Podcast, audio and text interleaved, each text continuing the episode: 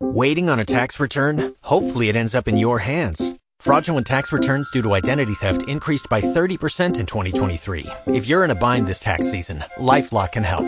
Our US-based restoration specialists are experts dedicated to helping solve your identity theft issues. And all LifeLock plans are backed by the Million Dollar Protection Package. So we'll reimburse you up to the limits of your plan if you lose money due to identity theft. Help protect your information this tax season with LifeLock. Save up to 25% your first year at LifeLock.com slash aware. Eh, gracias por permitirme estar aquí. Sus pastores Pipi y Cata, nuestros hijos, porque son como unos hijos de verdad. Le agradecemos siempre que nos, invitan. Eh, para nosotros no es sacrificio venir. O sea, siempre es un sacrificio digamos, romper la agenda, pero la realidad es que venir acá no es un sacrificio, venir acá es un privilegio. Y es, eh, la pasamos súper bien, nos alimentan espectacularmente. Parece que nos están preparando para diciembre.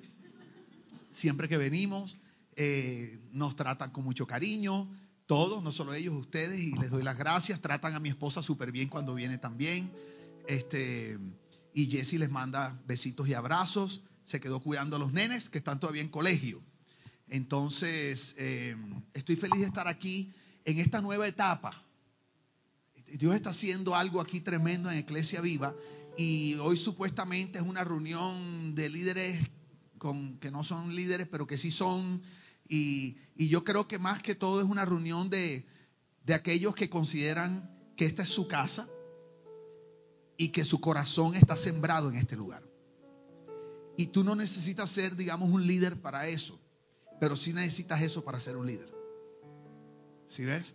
Y, la Biblia dice que donde esté tu tesoro, ahí estará tu corazón. Y tesoro no solamente habla de dinero, tesoro es lo que, tú, lo que tú valoras. Y aquellos que invierten aquí tiempo, talentos y eso, pues su tesoro está aquí. Entonces tu corazón está aquí. Entonces cuando tú vienes, tú vienes con una actitud de, de esta es mi casa, yo vengo no solo a aprender, vengo a ver cómo me voy a equipar, vengo a ver qué viene para el futuro. Y es muy lindo. O sea, esa es la actitud, esa es la actitud.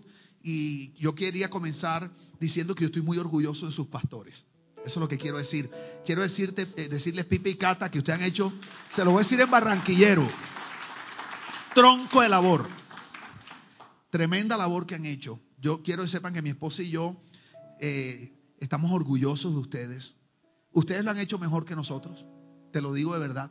Y así debe ser porque Jesús dijo que mayores cosas que Él haríamos nosotros. Entonces, yo pienso que la, la jactancia de un papá es que sus hijos lo hagan mejor.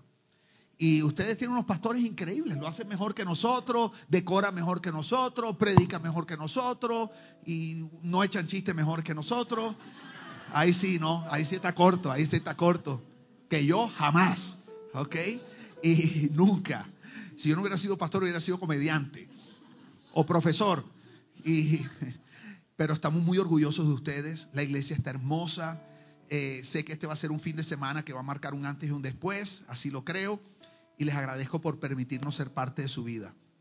Eh, lo valoro, lo aprecio y le pido a Dios que en esta noche me permita continuar edificando lo que Dios les ha puesto a hacer, porque a eso vengo. Yo no vengo a inventar, yo vengo a ayudarles a hacer lo que Dios les ha puesto a hacer en este lugar. Así que eh, ¿Qué tal si le damos un aplauso a Dios por sus pastores?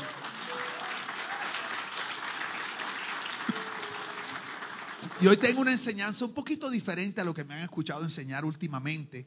Eh, yo le decía a Pipe hoy, me decía, pastor, ¿de qué vas a predicar? Sabes que él no le gusta saber. ¿De qué vas a predicar? Y entonces eh, ya él me venía, de hace unos días hemos venido hablando y él me ha venido trayendo todo un resumen. Y ustedes saben que él es súper preparado y todo le gusta. Entonces él no, déjame ponerte en contexto de lo que está sucediendo en Iglesia Viva. ¿Ok? Entonces me ha puesto full en contexto. Y entonces cuando llegué hoy, entonces veníamos hablando y de qué vas a predicar. Yo le dije, Pipe, eh, me estoy debatiendo, o sea, sé cuál es el tema, pero yo quiero que ustedes sepan que yo no me atrevo a pararme aquí a menos que yo no esté seguro que yo tengo una palabra de Dios. Es más que una enseñanza bíblica. Es más que abrir la Biblia, o como hacemos hoy, encender la Biblia ¿verdad? Es más que encender la Biblia y agarrar un versículo y comenzar a enseñar. Yo creo que, que, todo predicador debe estar preparado para sí, para, para enseñar. Pero cuando yo me paro aquí y Dios me invita a un lugar como este y sé que vengo a colaborar con lo que Dios está haciendo y que tiene que ver con los propósitos de esta casa, yo no me paro aquí si yo no estoy seguro de lo que voy a enseñar. Yo prefiero estar seguro de lo que voy a enseñar y prepararme menos que prepararme mucho y no estar seguro de lo que voy a enseñar. Porque al fin de cuentas lo que yo quiero que ustedes se lleven la palabra que Dios tiene para ustedes, no lo que yo quiero que ustedes escuchen. Y quiero decirles que yo estoy seguro que Dios tiene una palabra para esta casa en esta noche y para ustedes hoy. Así que te pido que la recibas como con un corazón de niño. ¿Ok? La Biblia dice que en cuanto a la malicia seamos como niños y a veces venimos a la iglesia y estamos como gato boca arriba, tú sabes, y hay gente que patina más que yuca rucha en plato llano, como diría en Barranquilla. ¿Verdad? Y entonces Dios está tratando de decirles algo y, como tenemos tantos mecanismos de defensa en el corazón por cosas que hayamos vivido, entonces no abrazamos lo que Dios nos quiere decir. Y Pablo le decía, no me acuerdo a qué iglesia, eh, eh, no me acuerdo si era Corintios, Pablo decía, eh, le decía, los felicito porque ustedes han abrazado esta palabra como una palabra que viene de parte de Dios, no de un hombre. Y aunque hay un hombre común y corriente, imperfecto, limitado, que comete errores al frente tuyo, cuando yo me paro en este lugar y yo hablo, quiero que sepan que la palabra que ustedes reciben es una palabra que viene de Dios. Y así es que ustedes la tienen que abrazar. Y ustedes tienen que tener la madurez de poner un lado al hombre y abrazar la palabra que Dios tiene para ustedes, que dice la Biblia que es poderosa para cambiar nuestra vida. ¿Ok? Así que yo quisiera que comenzáramos dándole un aplauso fuerte a Jesús.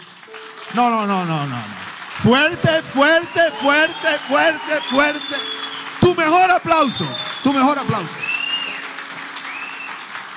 Eso es. Hay, hay una tendencia que me ha, que, bueno, mi esposo y yo hemos estado hablando de esto últimamente. Hemos, Dios nos permite viajar bastantito, no soy el que más viajo, pero viajo bastante. Y hemos estado notando algo, no solo en los lugares donde vamos, Pastor en Mundo, sino en la iglesia que estamos ahora, eh, que es una bebé realmente, la iglesia acaba de cumplir tres añitos. Yo pastoreé una iglesia, bueno, estuve en una iglesia por 17 años, la pastoreé casi 12 años, esos 17. Luego dejamos de pastorear, digamos, la iglesia local y seguíamos pastoreando pastores.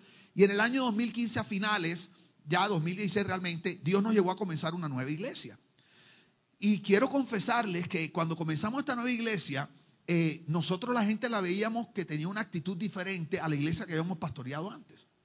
Y era algo extraño porque la iglesia anterior llegó a ser una iglesia, por decirte, cinco mil personas.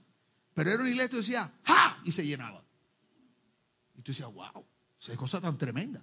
El tipo ponía la mano en el piano y, le, y la gente adoraba enseguida. Y cuando comenzamos otra vez, nos dimos cuenta que había que hacer diez veces el mayor esfuerzo para traer una cuarta parte de la gente que antes venía. Y empezamos a notar tendencias como que la gente ya no le gustaba congregarse. La gente ya no quería venir. No, no, porque es que la iglesia no son cuatro paredes. Sí, es verdad. Pero empezamos a usar como excusa ciertos versículos para caer como unas actitudes aparentes de pereza, de comodidad. Entonces empezamos a notar también, por ejemplo, que la gente ya no quería servir igual. Antes tú decías, necesitamos gente para el equipo de tal cosa, y después no sabía qué hacer con todo lo que venía. Y ahora decíamos, necesitamos gente para el equipo de Diomedia, y llegaban dos gatos. O alguien para el coro. Tú sabes, llegaba un lobo, uh, tú sabes por ahí. Yo decía, Dios mío, Señor, pero por lo menos hubiera venido el que canta. Tú sabes. Y hemos notado que nos ha costado más trabajo con esta generación, no solo con esta generación de edad, sino con esta generación de creyentes. Y es como si todo fuera como cuesta arriba. Y Dios nos ha bendecido, porque la iglesia, digamos que tiene como 400 y algo personas. Pero quiero que sepan, para una iglesia que comenzó hace tres años, en el tiempo que estamos viviendo hoy, en la ciudad de Miami, eso es una cosa tremenda. Pero ha sido parido. Es una cosa. Entonces, cuando yo hablo con pastores, los pastores me dicen cosas como, y la gente de antes, no, pastores, que esta generación es como más floja. Yo no creo eso, porque mi generación era bien floja. A mí me encantaba dormir. Entonces, yo no creo eso. No, no, no, es que hoy en día estamos muy conectados y entonces eh, eh, estamos tan conectados que estamos desconectados. Todo eso es verdad. Eh, no, pastor, lo que pasa es que hoy en día estamos en una generación, en inglés le llaman entitlement. Es la generación que cree que lo merece todo. ¿Qué es ese sonido? Quedó una nota del piano sonando. Sí. De verdad. Aquí las luces suenan con música y todo. aquí hasta las luces están afinadas, chicos. No te digo que aquí todo es mejor. ¿Ok?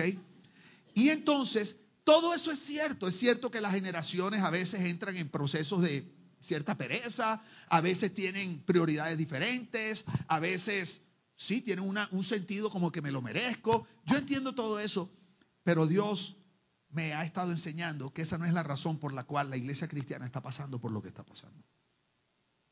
Señor nos ha hablado y nos ha dicho que la razón por la cual la iglesia cristiana todo ahora es con tanto esfuerzo es porque se ha perdido la honra a Dios. Y yo quiero hablar hoy de la importancia de honrar a Dios. ¿Por qué?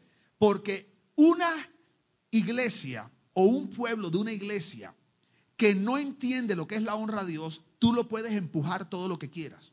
Tú puedes darle la mejor mercadeo. Tú puedes hacerle todas las invitaciones y, y, puede ser que vengan, pero con el tiempo habrá como una variación y será un altibajo, porque lo que ellos hacen no vendrá como fruto de una profunda convicción espiritual por quién es Dios para mí, sino como fruto de un mercadeo y de todo un una motivación mezclada también con espiritualidad pero llega un momento que la razón primaria no es Dios, sino lo que Dios me ofrece a mí, cómo yo me siento en ese lugar. Y por eso hoy en día en las iglesias es tan importante, y yo no estoy en contra de eso, en Miami lo hacemos así, que seamos una comunidad, que tengamos cosas para los jóvenes, queremos ser relevantes, pero el problema es que ninguna de esas cosas puede reemplazar la convicción que produce en un corazón la honra a Dios. Y Dios quiere levantar una generación que le honra, porque Dios se deleita en ser honrado. Entonces, quiero que me acompañen a Romanos 14, 8 y dice, si vivimos es para honrar al Señor. Quiero que digas eso, si vivimos es para honrar al Señor. Y si morimos, y si morimos es para honrar al Señor. Y luego dice Pablo diciendo, entonces tanto si vivimos como si morimos, pertenecemos al Señor. Quiero que veas que lo único que nos lleva a vivir y a morir por el Señor es la honra. Ni siquiera es una causa. Porque la generación de hoy le encanta las causas. No, no, que vamos a hacer, tenemos, vamos a cambiar este barrio y vamos a ir. Eso está fantástico porque una iglesia tiene que ser una transformadora de ciudades y comunidades.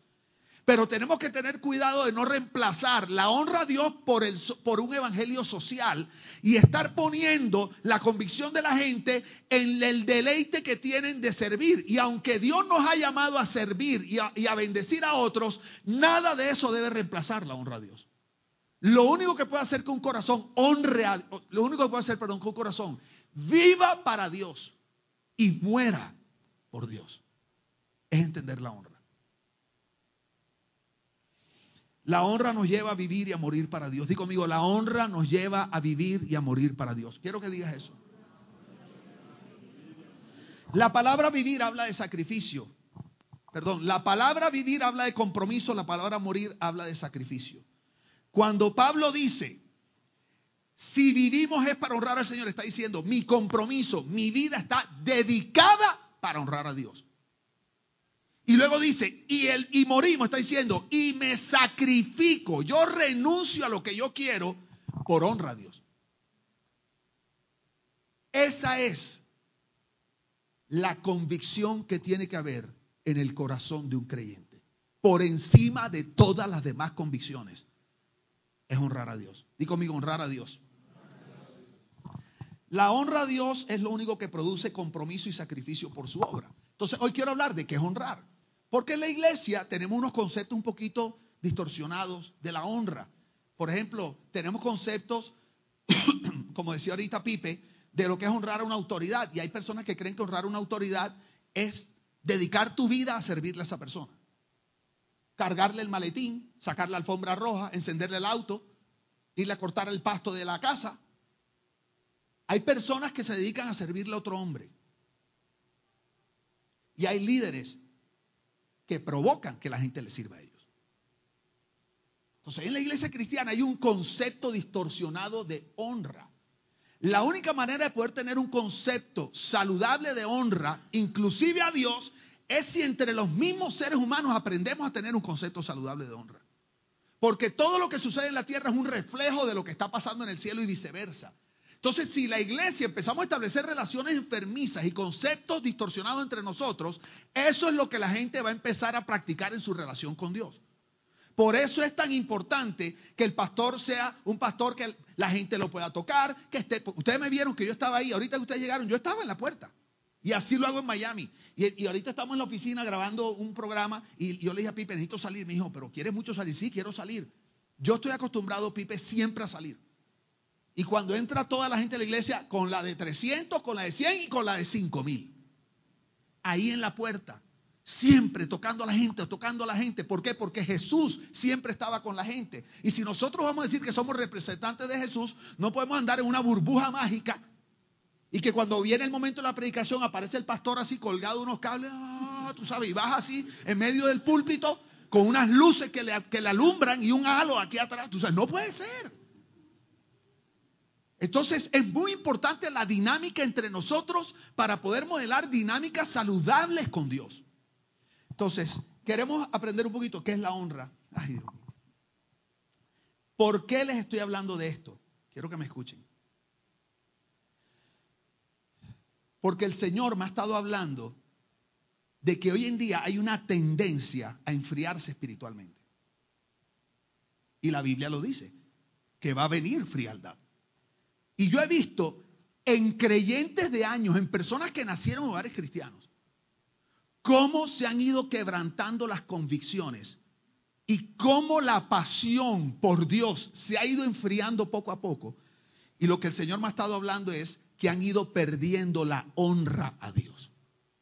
Que debido a heridas, heridas en la vida, heridas en la familia, heridas en la iglesia, las cosas que todos vivimos, se ha ido creando unos mecanismos de defensa y lo que hemos hecho es que ahora tenemos cierta relación con Dios y con la iglesia, pero ponemos unos límites porque no queremos volver a ser heridos.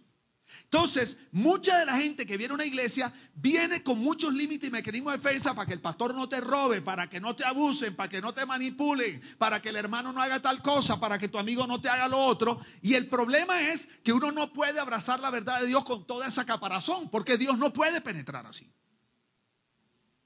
Y Dios me ha estado hablando de personas que se han ido enfriando. Y quiero decirte algo, tú puedes estar sirviendo a Dios y estar frío espiritualmente.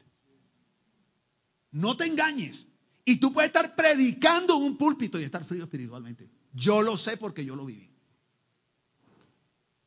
Yo sé lo que es predicar en un púlpito sin vida de oración. Y yo bajarme y la gente decir, wow, qué tremendo mensaje. Se ve que usted está metido con Dios. Yo por dentro decía, Señor, perdóname, Padre. Porque la gente asume que si tú no oras, Dios no te usa. Y la gente asume que si tú no oras, Dios no te da unción. Porque hemos igualado los dones con la autoridad que Dios nos da. Y el Señor me ha mostrado que hay como un como una enfermedad que ha traído frialdad al cuerpo. Y que las personas han perdido eso, ese primer amor. Eso que nos hacía hacer lo que fuera por Jesús. Y que no había que estarte pidiendo las cosas 200 veces. Ni que había, no había que hablarte de responsabilidad, porque hoy en día la iglesia hay que estar hablando, y es que hay que ser responsable, y hay que, hay que ser puntuales. Y entonces estamos usando educación y psicología humana para tratar de reemplazar lo que solo el primer amor y la honra a Dios pueden hacer. Porque un joven apasionado por Dios llega una hora antes no una hora después. Ahora sí me están mirando con la carita que quería que me miraran. Ya les vi los ojitos así. ¿Qué es honrar? La honra tiene varios significados. El primer significado es apreciar. Digan conmigo, apreciar. Padre, dame sabiduría para explicar esto. Apreciar. ¿Qué es apreciar? Honrar es apreciar. Ahora, ¿qué es apreciar? La palabra apreciar significa asignar un precio. Díganlo, asignar un precio. Digan conmigo, estimar. Entonces, eso es apreciar. Apreciar es cuando tú le asignas un precio a algo de acuerdo a lo que tú consideras que vale. Ahora, ¿cuál es el problema de apreciar? Que no todo el mundo aprecia igual. Voy a poner un ejemplo. Yo no sé si aquí en Colombia hacen eso. Barranquilla yo nunca lo vi, pero en Miami, en el conjunto donde yo vivo, todos los fines de semana lo hacen. Le llaman una venta de garaje, un garage sale. Y tú ves que ponen unos cartelitos que yo pinto, ponen garage sale y una flechita y ponen el número de la casa y sacan toda la porquería que tienen en la casa. Las sábanas viejas, los cuadros. Y parece mentira que hay gente que le encanta ese asunto. Y los cuadros y los adornos viejos sin el brazo. Tú sabes, no, no venden el perro porque no pueden, pero sacan todo, todo. Y entonces lo ponen ahí y hace platica. Fíjate qué tremendo. Imagínate que en la casa hay un adorno que la mujer adora ese adorno. Se lo regaló su mamá. Y ese adorno, mejor dicho, viene de generación en generación. Pero es un adefesio de adorno. Pero para la mujer significa full. Pero cuando el hombre ve ese adorno, dice, Dios mío, si lo pudiera tropezar y partir esa vaina. Y un día la mujer decide que lo va a vender en el garage sale. Entonces ella lo tiene que apreciar, porque si tú vas a hacer una venta de garaje, lo primero que tienes que hacer es escoger los artículos y luego tienes que asignarle un precio a cada uno. Entonces, si la mujer le asigna un precio de acuerdo a lo que significa para ella, probablemente ella, ella no quiere salir de ese adorno. Él dice, no, 1.200 dólares, no lo compra nadie. Pero si le dice al marido y tú dices, dólar con 50, mi amor, un dólar con 50. ¿Es o no? ¿Por qué razón le asignan precios tan diferentes? Porque el ser humano tiene la costumbre de asignar un precio de acuerdo a lo que eso significa para ti. No al precio objetivo que ese objeto tiene, sino a lo que significa para mí o al beneficio que me puede producir. La palabra es, ¿qué valor tiene Dios para ti? Porque estamos hablando de honrar a Dios. Y dijimos que honrar es apreciar y apreciar es asignar un precio. Entonces, si estamos en medio de una generación que ha ido perdiendo la honra, significa que han ido perdiendo la capacidad de asignarle a Dios el precio adecuado. Y lo tienen en una venta de garaje por un dólar con cincuenta. Entonces, mira qué tremendo esto. El valor que Dios tiene para ti determina la honra que tú le darás a Él. Entonces, mira, ¿qué valor tiene Dios para ti? Tú tienes, tú le das a Dios el valor que tú crees que Él tiene o le das a Dios el valor que Él tiene. Son dos cosas diferentes. ¿Qué valor le das a Dios? ¿El que tú crees que tiene o tú le asignas a Dios el valor que Él verdaderamente tiene? Entonces hay un programa en Estados Unidos que se llama Antique Roadshow y es que la gente, es de Inglaterra, y la gente agarra adornos viejos que tiene en la casa y lo llevan a este lugar que es un lugar donde van expertos en diferentes áreas, expertos en cuadros, expertos en escultura, expertos en vasijas de barro. Entonces, hay gente que compró en una venta de garaje, porque la mayoría de los artículos, no, que yo compré esto una venta de garaje hace siete años y pagué siete con cincuenta por él, y quiero saber, y cuando el hombre lo revisa, no, esto es un jarrón chino de la, no sé, dinastía Ming, y vale, eh, sale cosas, 328 mil, y tú que la gente, ¡ay! La gente se asusta. Y entonces lo trajeron como un pedazo de barro y lo pusieron ahí. Después le dicen el trapito, tú sabes la cosa. Porque en el momento que conocen el precio real dado por aquel que sabe asignar el precio, entonces empiezan a cuidar y a honrar ese aparato diferente. La pregunta es, ¿cuál es el precio de Dios? Filipenses 2.9. Yo no sé si tienen los versículos, si tú te mandas. No. Filipenses 2.9. Las fotos sí las tienen. Ok. Dice, ¿Cuánto quieren saber el precio de Dios? ¿Cuánto quieren saber el precio de tu vida? ¿Qué? 10 millones de dólares. 5 trillones. El otro día estaba con mi hijo Daniel hablando de números. Me decía, papi, después de trillones, ¿qué? 4 trillones, después quintillones. Y después eh, sextillones, y septillones, octillones. Y se reía, wow, papi, octillones. ¿Quién tiene un octillón de dólares? ¿Cuánto vale Dios para ti? Un octillón. Pastor, eso no existe de, de Cayón, no sé cómo será el de 10. Mira el valor de Dios. La Biblia dice cuál es el precio de Dios. Porque si tú tienes el precio correcto de Dios, le darás la honra que Él se merece. ¿Estamos claros? ¿Cuántos quieren conocer el precio de Dios? Ok, aquí está.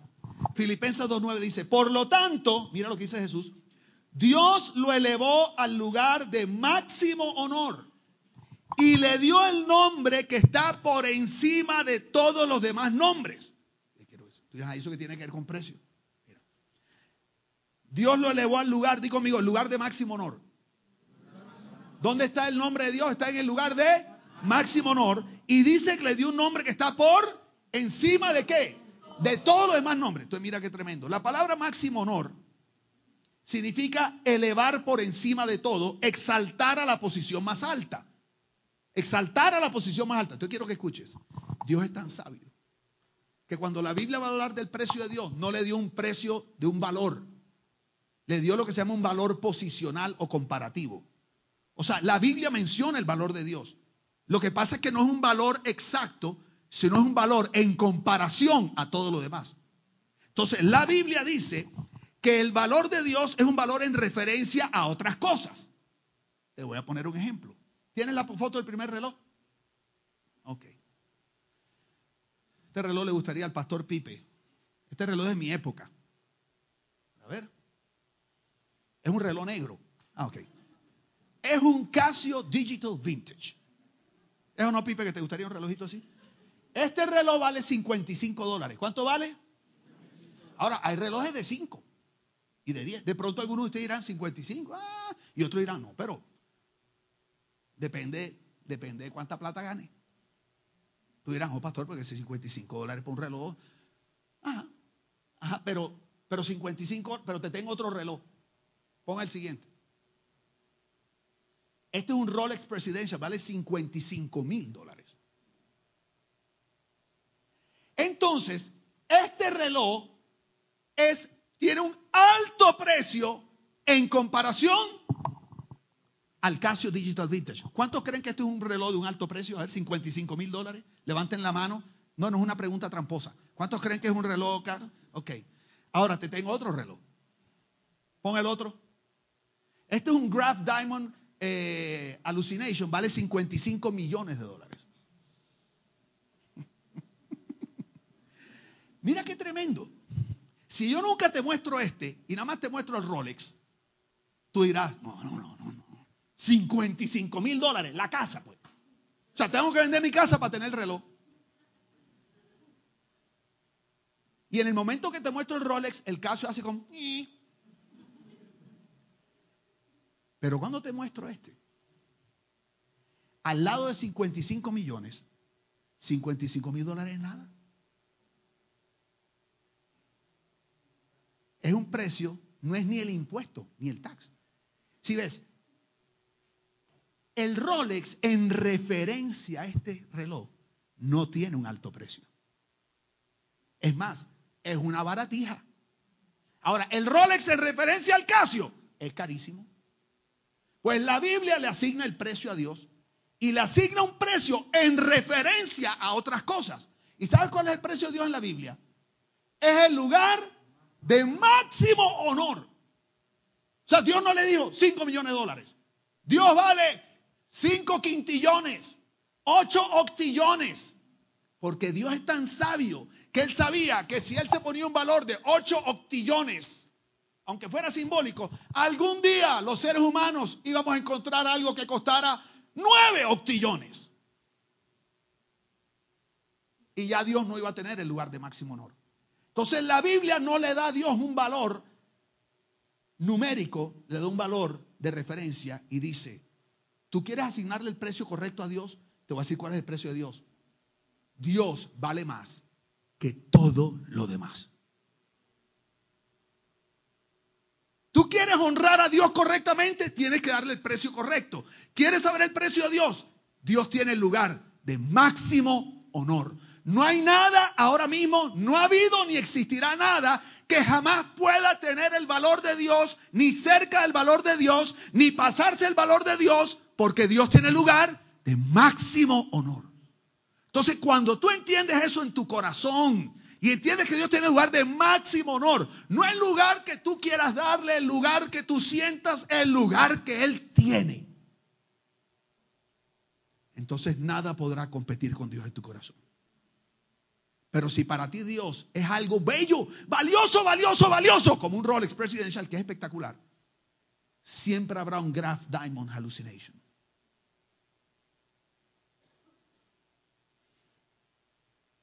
O peor, de pronto para ti Dios es un Casio Digital.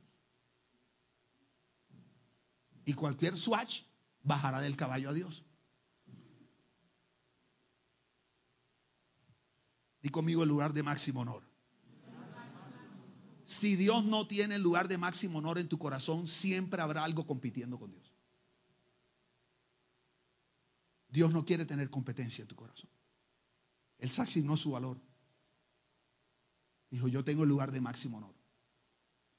El valor de Dios determina su lugar en tu corazón. ¿Qué valor tiene Dios para ti? Pregúntate si lo tienes en el lugar de máximo honor. Pregúntate. Porque una cosa es lo que sale por tu boca, otra cosa es lo que demuestras con tu vida. La persona que nunca tiene tiempo para ir a la iglesia, para servir, etcétera, etcétera, etcétera, etcétera, no puede tener a Dios en el lugar de máximo honor. Vamos a hablar las cosas como son. Ustedes me han oído aquí hablar tanto de gracia, del amor incondicional, pero hoy Dios me trajo a hablar fue de esto. Hoy Dios me trajo a jalar un poquito las orejas y que entiendan que la razón por la cual la gente en la iglesia hoy está como está es que ya Dios no tiene lugar de máximo honor. Dios es un Rolex Presidential. Es algo muy importante en mi vida, pero no es lo más importante en mi vida. Porque hay muchas cosas que terminan tumbando a Dios y compiten con Dios por mi tiempo, por mis finanzas, por mis dones, por mis talentos, por mis afectos, por mi amor y por mi honor.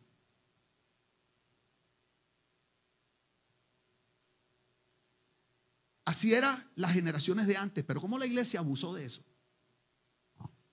Abusó de la pasión de la gente que honraba a Dios por honrar a Dios y los quemamos. Entonces hoy la gente quiere darle a Dios un lugar importante, pero no son tontos y no se quieren dejar abusar otra vez. El problema es que nosotros no podemos ir del abuso al desuso. Tenemos que ir del abuso al uso correcto de las cosas. Y te tengo una noticia. Yo no sé cuánto abuso has vivido tú, ni sé cuántos pastores malandrines has visto por ahí, pero el valor y el precio de Dios no ha bajado. Dios sigue teniendo el lugar de máximo honor. No importa cuánto dolor te hayan causado.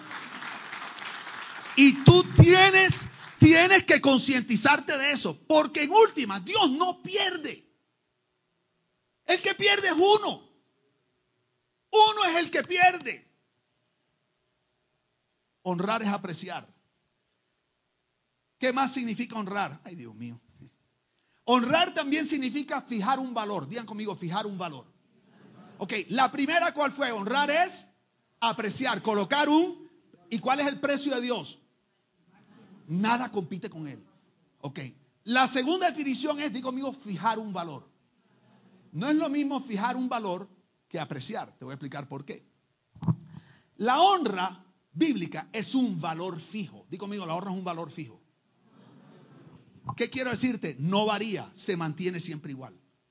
La honra a Dios no varía. ¿Sabes por qué? Porque el precio de Dios no varía. Porque Dios no amanece un día valiendo menos. Y no amanece el día siguiente valiendo más. Entonces, si el precio de Dios siempre se mantiene estable, máximo honor, la honra debe ser un valor fijo porque la honra y el precio que le damos depende del valor que Dios tiene realmente. Entonces, honrar significa fijar un valor. ¿Qué quiero decir con esto? ¿Están preparados? Porque ahorita era la parte romántica. La honra a Dios no está condicionada a las situaciones o temporadas de la vida, al estado de ánimo, ni mi apreciación subjetiva, porque está fundamentada en el valor que Dios tiene, no en mi sentir o parecer. Entonces quiero que veas este pasaje. Santiago 1.17 dice, Toda buena dádiva y todo don perfecto viene de lo alto, desciende del Padre de las luces, con el cual no hay cambio ni sombra de variación. Si Dios no varía, su valor tampoco varía. Por lo tanto, la honra tampoco debería variar. Porque la honra es fijar un valor. Ahora, ¿por qué nuestra honra varía? Si el precio de Dios no varía. Porque las personas estamos acostumbrados a valorar las cosas y a colocar el valor de acuerdo a como el mundo coloca valor, por la ley de oferta y demanda. Digan, conmigo, la ley de oferta y demanda. Si ves, hasta Dios lo metimos en la bolsa de valores. Nosotros estamos acostumbrados a apreciar y a colocar valor a las, a las, cosas y a las personas por la ley de oferta y demanda. La pregunta es, ¿qué es la ley de oferta y demanda? Le voy a dar un ejemplo. Ahora mismo la gasolina bajó un poco. Había subido, había subido, había subido y empezó a bajar. ¿Por qué bajó la gasolina? Les voy a explicar. Por la ley de oferta y demanda. Porque unos países árabes, hay dos países árabes que son de los que controlan gran parte de las reservas del petróleo, abrieron las llaves y empezaron a traer más oferta, o sea, sacar más gasolina a la venta. En el momento que más gasolina salió al mercado, inmediatamente los precios se bajan. ¿Por qué? Porque hay más gasolina disponible. Entonces ahora hay más competencia porque las gasolineras tienen más gasolina en inventario porque hay más gasolina. Entonces para poderla vender tengo que empezar a bajar el precio porque hay muchas gasolineras con mucha gasolina. Entonces como no hay tanta necesidad porque hay mucha gasolina, la gente no le importa y está, y está dispuesta a pagar un poco menos y no se dejan forzar. Eh, ¿Cómo que le llaman aquí? Eh, no hay especulación, etcétera, etcétera, porque esos países árabes abrieron las plumas de la gasolina. ¿Qué hacen los países árabes y la OPEC cuando quieren subir el precio? Cierran las llaves de la gasolina, hay menos gasolina y inmediatamente empieza a escasear y hay mucha demanda. ¿Qué sucede en la Florida cuando viene un huracán? Cuando viene un huracán, se acaba la gasolina. Y el problema es que la gasolina no solo la necesitas para el auto, sino que la necesitas para las bombas de energía con las que tú corres toda tu casa y sin eso no tienes aire en Miami donde el diablo sale en cuero a la calle. O en calzoncillo, porque estamos en una iglesia. Y con eso tienes el refrigerador andando para que la carne no se dañe. Y con eso prende el abaniquito en la noche para que tu hijo no se derrita. Entonces las gasolineras se quedan sin gasolina y empiezan colas de cuadras enteras. Y la gente desesperada en el calor de Miami, porque es en pleno verano, con esa humedad, como estuviera así como en Magangué con escasez de gasolina, con tres cuadras de cola así para poder comprar gasolina, y, y entonces en la cola se te está acabando la gasolina del carro. Y empieza la desesperación y quiere ir al baño. Y las gasolineras aprovechan la escasez y le suben el precio porque por la escasez y la desesperación la gente, oye esto, está dispuesta a pagar lo que sea. Ley de oferta y demanda. Eso es lo que hacemos con Dios. La gente tiene la tendencia a valorar a Dios de, acuerdo a la oferta y la demanda. O sea, de acuerdo a cuánta necesidad tienen de Él. Juancho, este jueves hay una reunión en la iglesia. Es que el jueves yo juego fútbol. Fútbol, Dios. Fútbol, Dios. Juancho, que el domingo viene un predicador invitado. El domingo es mi único día de descanso. Descanso, Dios. Descanso porque está cansado. Le da mucho precio al cansancio y al descanso. Pero resulta que te votan del trabajo, votan a Juancho. Y está perdiendo el apartamento. O está perdiendo el matrimonio. O el doctor a lo mejor le dice que tiene cáncer. Y resulta que Juancho entra en una situación donde no hay nada en esta tierra que lo pueda sacar. Solo Dios. Entonces, por ley de oferta y demanda, Dios empieza a subir de precio en el corazón de Juancho. Y el siguiente domingo Juancho está aquí. ¿Sí Porque el descanso está aquí, el fútbol está aquí, Dios estaba aquí, pero en el momento que se le embarró la vida a Juancho y se le volvió un rollo, Dios empieza a subir de valor porque él sabe que Dios es el único que lo va a liberar del rollo en que está. Entonces, en ese momento, por ley de oferta y demanda, Dios se vuelve muy valioso y entra en una honra basada no en un valor fijo, sino en un valor variable por ley de oferta y demanda. Y el Juancho empieza a venir a la iglesia los domingos, no es joven, pero se mete el grupo de jóvenes, viene los jueves, viene a orar con las viejitas, nadie oraba con las viejitas y Juancho es el único que ora. Oye, y le entra un fuego a Juancho y tú lo ves aquí con las viejitas y siete viejitas y Juancho orando aquí en la iglesia. Sí, Señor, y Señor, yo te prometo, sí, amén, en el nombre de Jesús. Y pastor, ¿cuándo es que comienza el discipulado? Quiero discipularme. Y Dios, que es tan hermoso, empieza a bendecir a Juancho. O se le arregla el matrimonio, lo sana del cáncer, o le devuelven el trabajo. Y en ese momento, el precio de Dios empieza a bajar otra vez. Pero el fútbol y el descanso siempre han estado ahí. Lo que pasa es que como Dios se encareció tanto, el fútbol y el descanso se fueron a ajuste, porque ya Juancho no los ve. Pero cuando el precio de Dios va bajando, de pronto un día aparece el fútbol y el descanso otra vez. Ah, Juancho, ¿qué pasó? Ay, pastor, mire, no, no, lo que pasa es que este domingo, pero mire, yo vengo el domingo que viene, pues estaba reventado, pastor. Estaba reventado. Y el juez, ah, Juancho, te esperamos en el, en, el, en el grupo, ¿qué pasó? No, pastor, lo que pasa es que eh, me engordé un poquito y tú sabes que Dios dice que el cuerpo es templo del Espíritu. Me fue a jugar fútbol porque tú sabes que también hay que... Y quiero explicarte, yo he enseñado aquí la importancia de tener una vida equilibrada. Si yo se lo he enseñado a ustedes. Es que aquí no estamos hablando de equilibrio o desequilibrio. Estamos hablando de colocar otras cosas por encima de Dios. Porque si tú pones a Dios primero, Dios mismo va a equilibrar tu vida. Dios mismo te va a dar la disciplina para hacer ejercicio. Dios te va a enseñar cómo es el descanso, porque si hay alguien que apoya el descanso es Dios. Porque el mismo Dios descansó.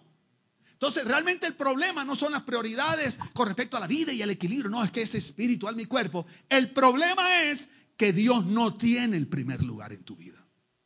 Y no tiene un valor fijo. Dios para ti es como el Dios bombero, que cuando la casa está en fuego todo el mundo llama a los bomberos, pero cuando los bomberos apagan el fuego, ¿para qué vas a dejar a los bomberos ahí si no hay fuego? Porque tú amas a Dios de acuerdo a lo que te provee y en los momentos difíciles, por ley de oferta y demanda, se sube y se sube el precio, se sube la honra. Se baja el precio, se baja la honra. Y esa persona, pastor, yo le prometo, ahí en medio del rollo, con cáncer y todo, pastor, yo le prometo que usted qué, necesita para silla nueva, yo la pago. Digo, Señor, pero ¿para qué lo sanaste antes que diera para la silla? Lo hubiera sanado un día después, que diera para la silla primero, que ya no podía arrepentir. Oye, una cosa seria. Y se sana y después, pastor, ay, la silla, ¿cuántas que necesita? 200. ¿Cuánto valen? Y empieza a hacer cálculos. Antes no había cálculos. ¿Sabes por qué?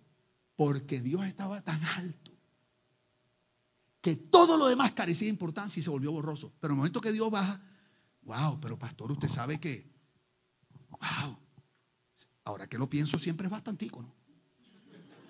Eh, ¿Diez sillitas le servirían diez sillitas, pastor? Eh, bueno, diez no sé, pero cinco, cinco. Mire, le tengo una idea, una estrategia. ¿Qué tal si cada familia pone para la silla? Y entonces el tipo se vuelve hasta estratégico y todo. Tú sabes. Porque usted lo que necesita son empresarios aquí que nos metamos y le enseñamos cómo se. Y lo que le pasa a la generación de hoy que le suben y le bajan el precio a Dios cuando le da la gana. Entonces de pronto un día tu novio es más caro que Dios.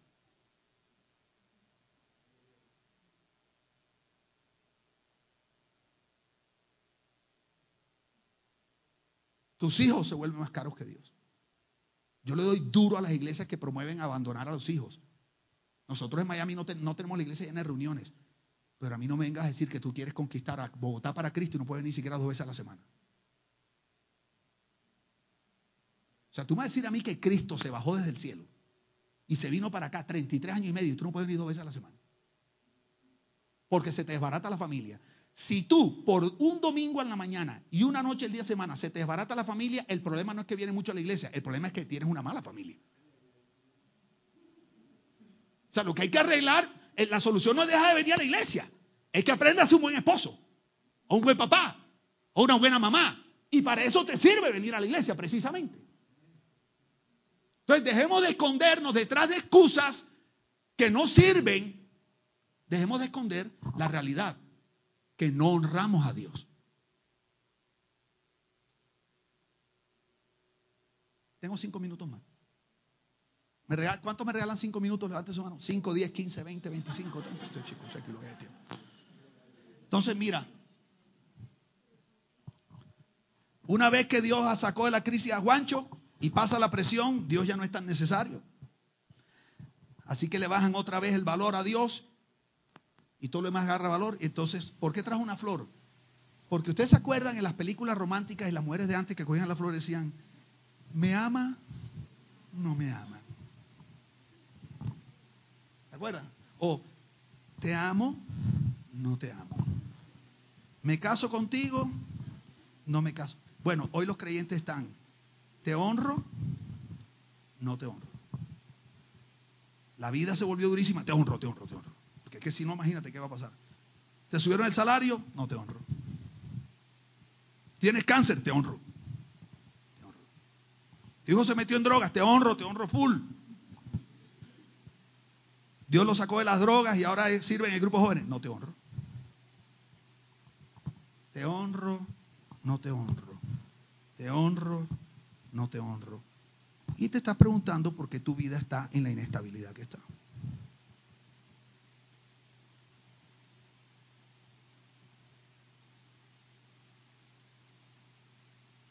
¿Quieres saber algo? Ya yo no como de cuento cuando una persona viene y me dice, pastor, aquí estoy contigo para las que sean. Porque yo entendí que el reino de Dios no avanza con pasión, sino con convicción. Lo voy a volver a decir, el reino de Dios no se edifica con pasión, se edifica con convicción. Yo prefiero gente sin pasión y convicción que con pasión y sin convicción. Esa gente que te dice, pastor, aquí estoy. Y el profeta da una palabra y tú la oyes y dices, wow, aquí lo que debo hacer, pastor, estoy a las que sea. Así me dijo un man allá, que parecía un marine, es más, había sido los marines, el propio man así, y el tipo se empezó, impresionó ese momento de pasión, y yo terminé de predicar llegaba, you know, whatever you need, I'm here for you. Me decía, I'm gonna fight with you, I'm gonna fight with you, I'm gonna fight for you. Yo, wow. Y a los seis meses se desapareció. Pasó de los Marines a la secreta, porque más nunca lo volvió a ver.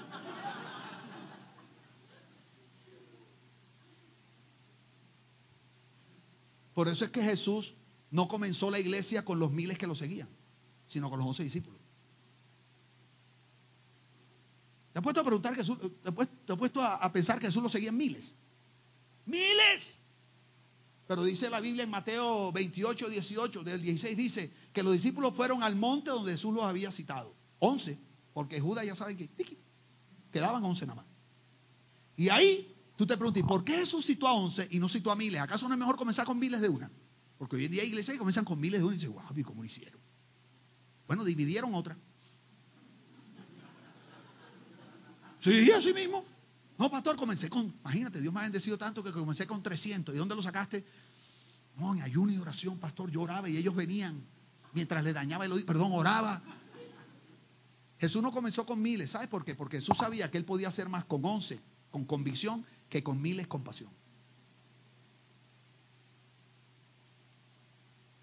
Y formamos iglesias llenas de pasión, sin convicción, porque lo formamos y en dos meses queremos que lidere un grupo. Porque lo que queremos es que crezca, que crezca, no que crezca la vida de Cristo, ni que crezca la relación, ni que crezca el carácter, ni que la gente madure. Yo no creo que tú tienes que esperar que alguien esté maduro para ponerlo a servir. Pero tampoco creo que tú puedes coger la iglesia como si fuera un aguacate y forrarla en periódico para que madure rápido. Porque la gente, la madurez del espíritu, tú no la puedes lograr forrando a la persona en con periódico, como el aguacate.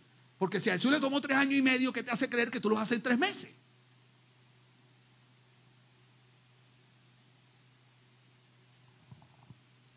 Luego tienes un mar de gente que no sabe ni adorar. Y cuando llamas a una reunión de oración, las siete viejitas y Juancho en la mala. Y tú dices, ¿cómo una iglesia? Aquí hay 200, 200, ¿qué? 200, reunión de oración, tres. Y tú dices, ¿y las tres viejitas?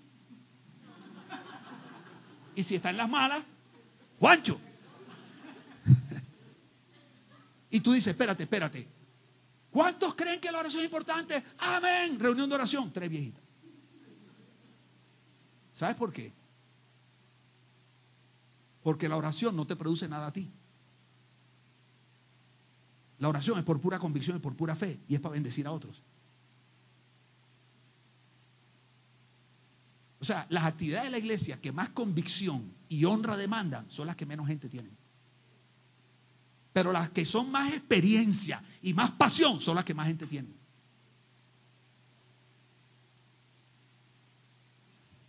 Estoy terminando el regaño. Quiero que sepas que la honra a Dios produce honra a nuestra vida. Yo quiero que tú entiendas eso.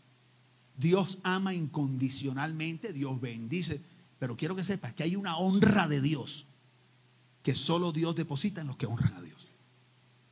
Dí conmigo, la honra produce honra. Mira cómo dice 1 Samuel 2:30, dice, yo aprecio, oye cómo dice Dios, yo aprecio, la palabra ahí es la misma, ya, yo honro a los que me honran, pero desprecio a los que me desprecian.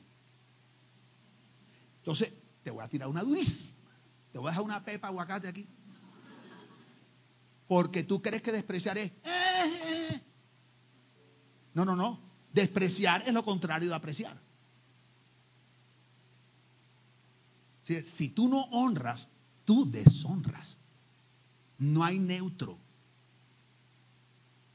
Si tú no aprecias, tú desprecias. No hay neutro. Jesús lo dijo. El que no es conmigo, contra mí es. Él no dijo, el que es contra mí, contra mí es. el que no es conmigo, yo lo considero como si fuera contra mí. Y dice, y el que no recoge, desparrama. Él no dijo, el que desparrama, desparrama. Él dice, no recogiste. Para mí es como si hubiera desparramado.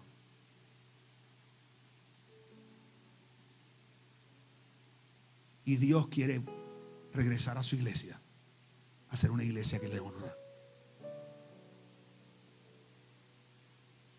No con precio variable, dictaminado por la ley de oferta y demanda y por la necesidad que hay en tu corazón de Él, sino por convicción, porque has entendido el valor que Dios tiene. Y yo le voy a dar un regañito, no a los pastores, a los pastores, porque cuando Dios me enseña, yo hablo a la iglesia.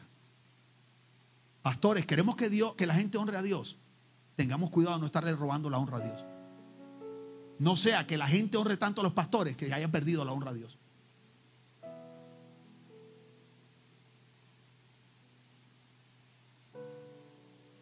Apocalipsis 5:11.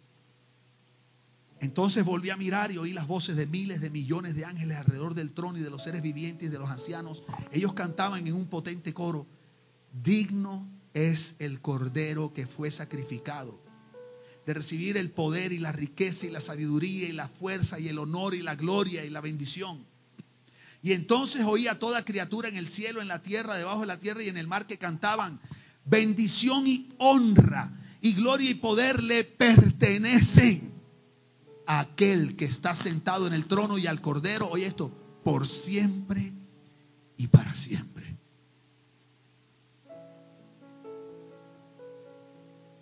Dios nunca amanece un día menos digno que otro. ¿Tú quieres una iglesia que adore? Tiene que ser una iglesia que adora por quien Dios es, no por lo que Dios hace, ni por lo que da. Es por quien Dios es. Una iglesia que reconoce a Cristo y su obra. Él es digno porque Él fue inmolado por nuestros pecados.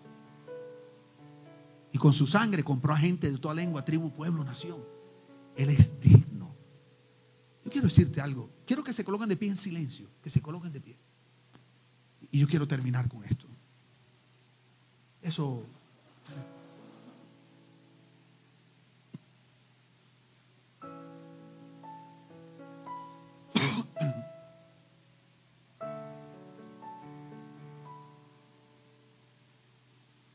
La Biblia dice en el libro de Isaías, capítulo 6, versículo 1.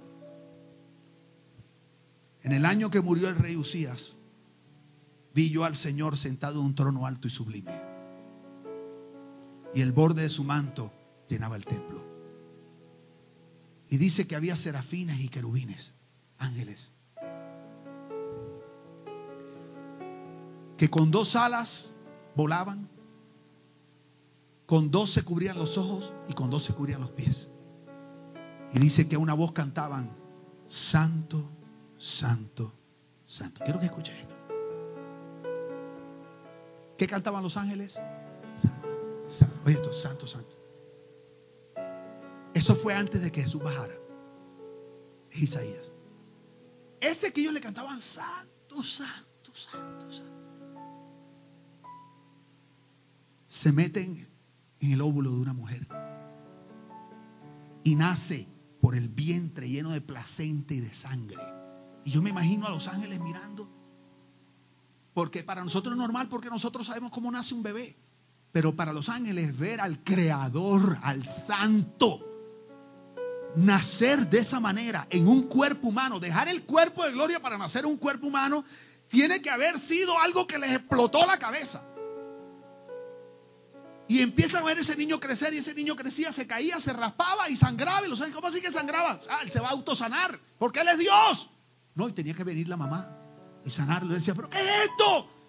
Si él es el rey de reyes y señor de señores, él fue el que creó el universo, las estrellas, todo. ¿Por qué se ve tan frágil y vulnerable? Y creció. Tenía que comer, iba al baño, hacía popó y pipí, igual que todos los seres humanos. Y yo imagino los ángeles mirando y diciendo, ¿no qué es? Bueno, mínimo hará, no sé, un popo especial. Sí, porque así somos nosotros. No, tiene que ser con olor a rosas. Y un color que nunca ha existido sobre la... No, igualito al de todo el mundo. Y si no la da de comer, se moría de hambre. Y si la mamá no le da pecho, se moría de hambre.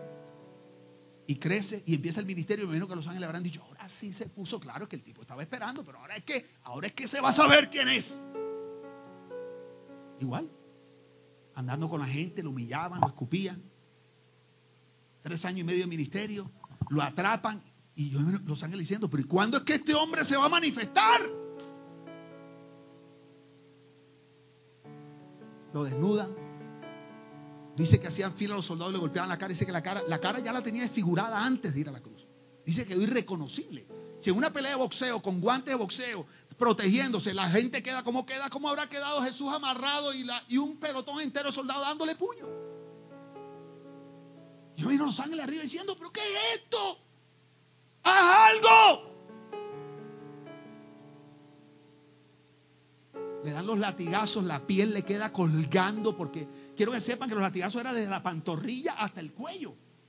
Y era un látigo que tenía unas puntas que cuando hacía así, el verdugo estaba entrenado para jalar la piel y la arrancaba los pedazos. Y dicen los médicos teólogos que la piel le quedó a Jesús colgando en pedazos toda la espalda atrás. Y los ángeles mirando y el hombre no hacía nada. Y lo cuelgan en la cruz. Y el, soldado empieza a burlarse. Si eres él, si eres Dios, bate. Y yo me digo con los ángeles, ahora sí, nada. Jesús muere. Y se va a la tumba por tres días. Y sale. Y asciende al cielo a los 40 días después de eso. Cuando Jesús entró al cielo, quiero que escuchen. Los ángeles que en Isaías 6 cantaban santo, santo, santo, cambiaron el canto. Porque es imposible conocer la obra de Jesús y que no cambie el canto de tu corazón. Y los que cantaban Santo, Santo, cuando lo ven en el trono de gloria, en cuerpo glorioso, con sus marcas, empezaron a cantar, digno, digno, digno, porque digno Porque digno tiene que ver con precio. Digno es de recibir el honor, la gloria, la sabiduría, la fortaleza, la alabanza. Digno, digno. Por eso yo sé que cuando una persona no le da la honra a Jesús que se merece, es porque no conoce lo que Jesús ha hecho. O se le ha olvidado.